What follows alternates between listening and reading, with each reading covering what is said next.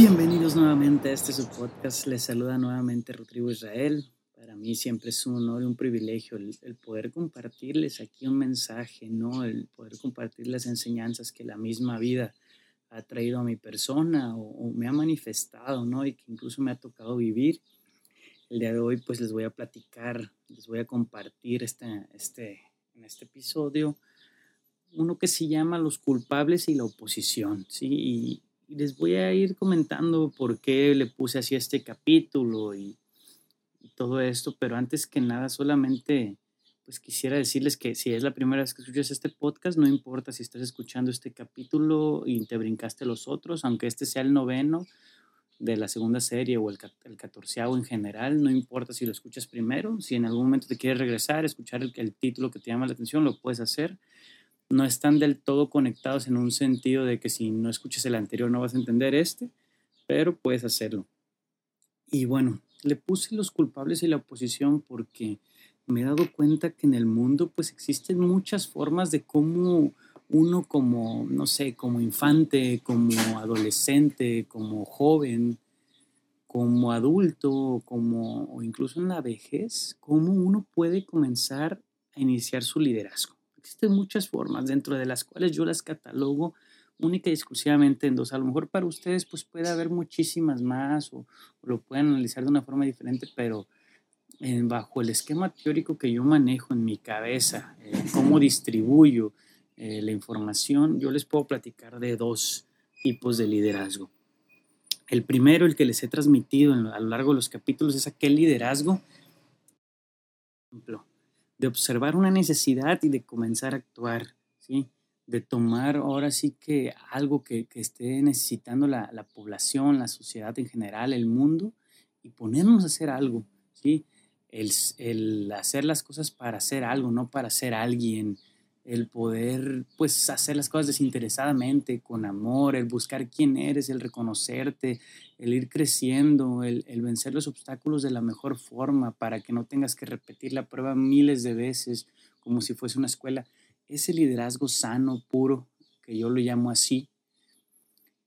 Y por el otro lado, pues tenemos el, el liderazgo que también llama mucho la atención, que muchas veces es el que se impone, ¿Y por qué se impone ya antes de entrar?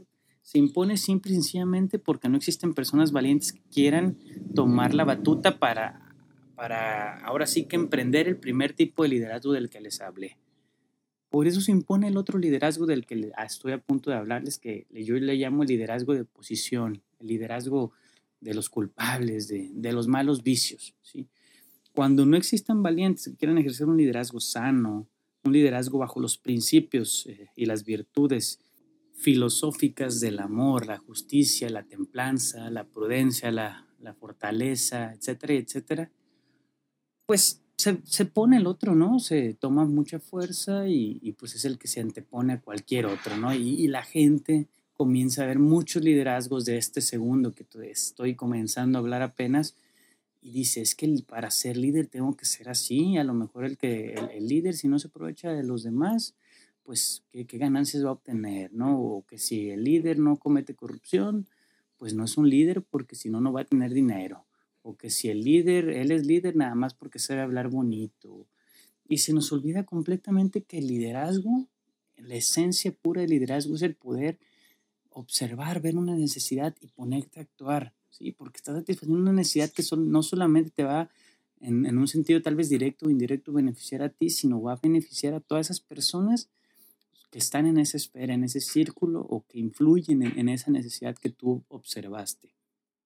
Y entonces hablando ya del segundo liderazgo del cual yo les quiero platicar, pues para que se cuiden, a lo mejor tú en algún momento ya has de haber aplicado uno o más de estos vicios, a lo mejor no, este, yo les llamo así, cada quien es libre de llamarlos como guste, pero yo solamente les quiero compartir esto pues para que se cuiden, ¿no? Y traten de ejercer el liderazgo de lo más sano posible.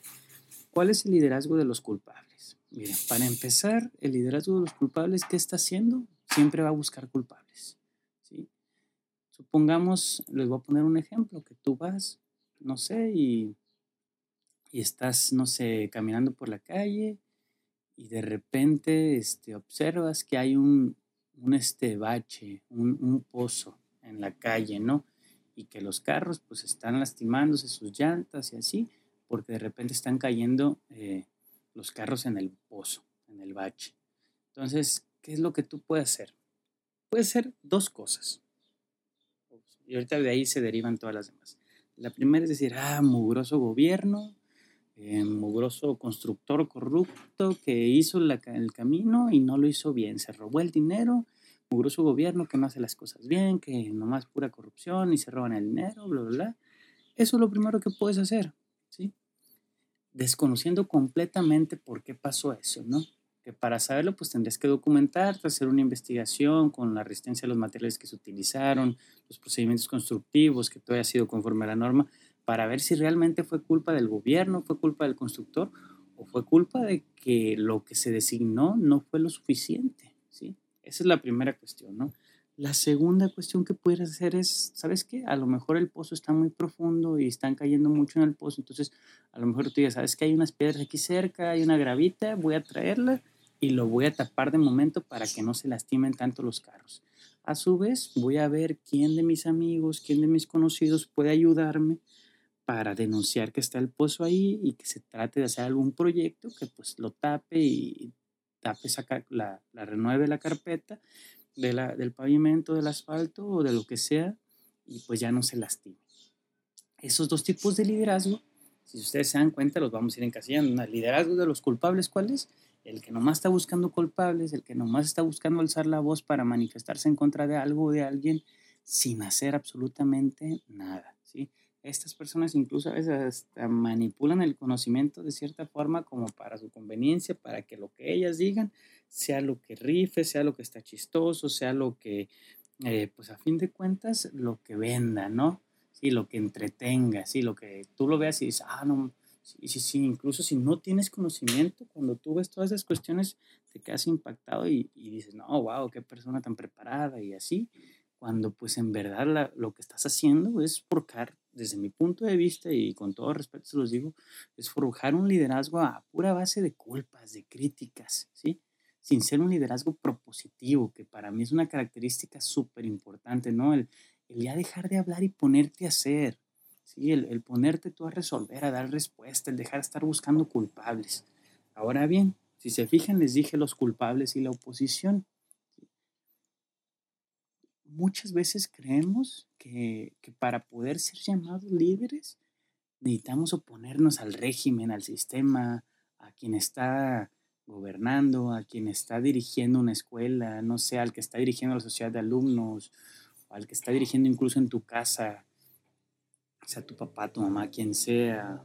Este, creemos que para poder ejercer un liderazgo tenemos que ser oposición.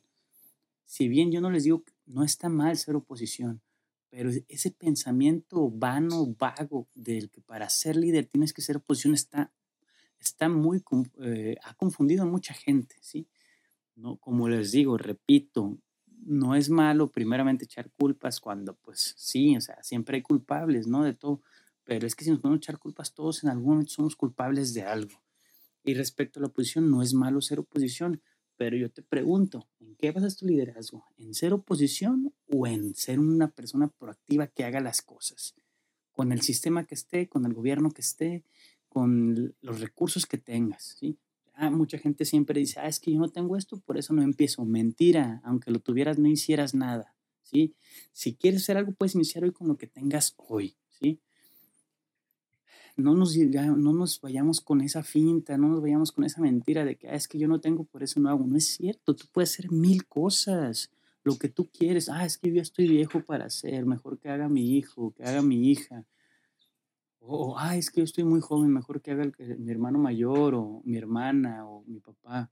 No, o sea, todos podemos hacer algo y yo quiero apoyar a tu mente, a tu conciencia, a, tu inconsciente, incluso también a que tú te des cuenta que tú puedes hacer algo con las eh, falencias que tengas y con los recursos que tú tengas. A lo mejor si yo no tengo dinero, pero tienes unas ideas muy buenas, pero tienes a lo mejor la capacidad muy buena de hablar, de gestionar, de vincular, a lo mejor conoces a alguien que te puede ayudar.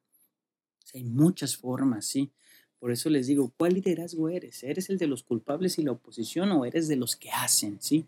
Yo les platico todo esto porque de verdad que me llena mucha tristeza ver cómo la gente nomás juzga, critica y, se llaman simios unos a otros y nomás estamos viendo a ver quién critica más chistoso a fulanito o a sutanita para seguirlo, para intentar hacerlo y vemos esos modelos, esos liderazgos y los queremos seguir. Es que él da risa y critica y tiene razón y, y, los demás, pues yo no veo, o sea, que ejercen un liderazgo que digan, ah, es que vamos a proponer, vamos a hacer esto, vamos a ejercer, vamos a tratar de, con el mismo sistema que está, hacer lo que, que trabaje a mil revoluciones por minuto, dos mil a cuatro mil, porque se puede, siempre hay una puerta, siempre hay una salida, se los digo. A mí mil veces, un millón de veces me han dicho, ¿sabes qué, Roy? No vas a poder hacer eso, ¿sabes qué, Israel? No puedes hacer eso. Y yo les digo, sí se puede y siempre se encuentra una solución, siempre se encuentra una forma. A veces te toma más tiempo del que pensabas, a veces no tanto, pero siempre lo puedes hacer. No se vayan con la finta de querer todo rápido, todo vivir deliberadamente nada más, sin una estrategia. Necesitan armar su estrategia para poder llegar y luego dicen, es que así funciona, ¿y qué prefieres? Y así, así. Y ya te das cuenta que la gente ya está inmersa en corrupción, inmersa en muchísimas cosas que tanto criticamos y hasta las defendemos. Y me da mucha tristeza porque después ya nomás están apuntando, es que el gobierno tiene la culpa, es que el gobierno tiene la culpa. Pues sí, pero tú, tú te abriste a hacer cosas malas también. ¿Con qué moral me vas a decir que el gobierno tiene la culpa o que tal grupo tiene la culpa si tú estás igual o peor? Dicen por ahí que no hay que, no hay que ver la paja en el ojo ajeno antes de que saquemos la nuestra, ¿no? Entonces yo creo que sí es una cuestión mucho de conocernos, de conciencia, de, darnos cuenta qué tipo de personas queremos ser en la vida, de las personas que forjan su liderazgo a base de, pues ustedes digan, o sea, a base del hablar mal del, del prójimo, de los demás, o de las personas que a pesar de las condiciones no sean las más favorables, se ponen a hacer y lo logran. Más quiero preguntarte eso. Tú decides lo que haces a fin de cuentas. Por lo regular todos queremos el camino fácil. Tú decides lo que haces, no estás obligado a escucharme, ni modo, si no te gusta, lo siento mucho, pero yo te platico, ¿no? En este mundo que a veces pareciera que está tan lleno de injusticias, donde parece que ganamos o que se triunfa haciendo menos al otro, aprovechándonos de su debilidad, no sé, o sea, yo les pregunto, ¿de verdad creen que juzgando, criticando, maltratando verbal o físicamente al que está a su lado o al que no sabe tanto como ustedes, ¿de verdad creen que van a lograr algo? ¿De verdad crees que, que sacando tanta basura de ti vas a lograr algo?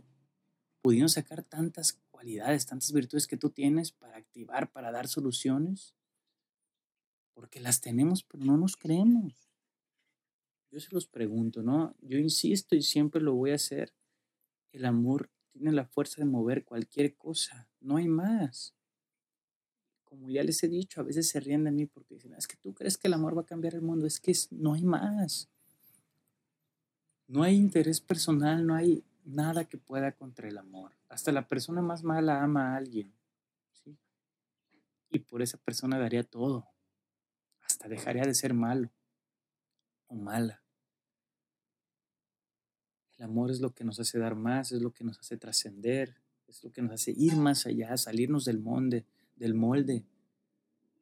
A veces ni siquiera es necesario romper el sistema, a veces solamente es necesario influenciar o infundir tanto amor al sistema que no tenga opción para desviarse, para salirse de lo que ya está establecido es, es, cuestión solamente de inundar todo con amor en nuestras acciones, pero que realmente sea un amor que, que, nos, que nos vaya brillando hacia la justicia, hacia las cosas buenas. Yo en lo personal, cuando estoy así, que me hayan ofendido, lo que sea, pues siempre trato de perdonar, ¿no? Pero independientemente de eso, cuando alguien necesita ayuda o cuando veo un corazón abierto, un corazón expuesto, que pues no tiene nada más y que, y que se abre delante de ti, pues yo no tengo más opción que, que, estar ahí con él, con ese corazón, con ella, ¿no? En el sentido de, de, apoyarla en el problema o en la situación que traiga, porque como seres humanos, pues nos rendimos ante nuestros corazones, estamos expuestos, ¿no? Si bien hay que tener siempre la mente conectada al corazón, pero nunca hay que dejar de sentir esa compasión, nunca hay que dejar de sentirnos humanos, porque eso es lo que nos hace trascender. El amor en lo que hacemos, el amor hacia, hacia lo que hacemos, ¿no? Y quiero nada más por último hacer énfasis en algo, no porque lo diga la persona más popular va a ser verdad. Y eso lo tienes que tomar tú en, en el liderazgo, ¿no? A veces hay personas que son súper populares y que dicen muchas cosas y la gente se las cree. No es porque lo diga el más popular que sea verdad. Para bien o para mal, tú tienes siempre que investigar, que analizar, que informarte. Tratar de ser una persona que no se vaya a los extremos, si bien que puedas trabajar, o sea, que sepas manobrear y meterte a todos lados. No hay necesidad de encasillarnos. Si lo quieres hacer, está bien. ¿sí? Yo nomás te platico consejos y cada quien los toma como guste. Y pues nada, yo ahora sí que un consejo y para las personas eh, que lo reciban, yo solamente quiero desearles que algún día puedan dejar de ser reconocidos por lo que se oponen y que sean reconocidos por lo que proponen. Porque yo creo que en ese momento en el que dejas de ser reconocido por lo que te opones y seas reconocido por lo que propones e, y haces, en ese momento vas a ser una persona, un liderazgo sin fronteras, un liderazgo impredecible, un liderazgo imbatible. De verdad que muchísimas gracias por todo. Quiero terminar con una frase que dice, siempre es preferible un poco más de humildad que un poco más de, prestigio, de fama. Siempre va a ser más preferible la humildad. Siempre. Hagamos todas las cosas con mucho amor. De verdad, los quiero mucho. Les mando un fuerte abrazo. Y como siempre les comento, te acaba de pasar a lo que menos esperabas, algo impredecible, pues contéstale a la vida de la misma manera, ¿no? Impredecible, arrebata tus sueños. Sé violento en luchar por tus sueños, en arrebatarlos. Sé líder ayer, sé líder hoy y sé líder siempre. Seamos impredecibles. Un besote.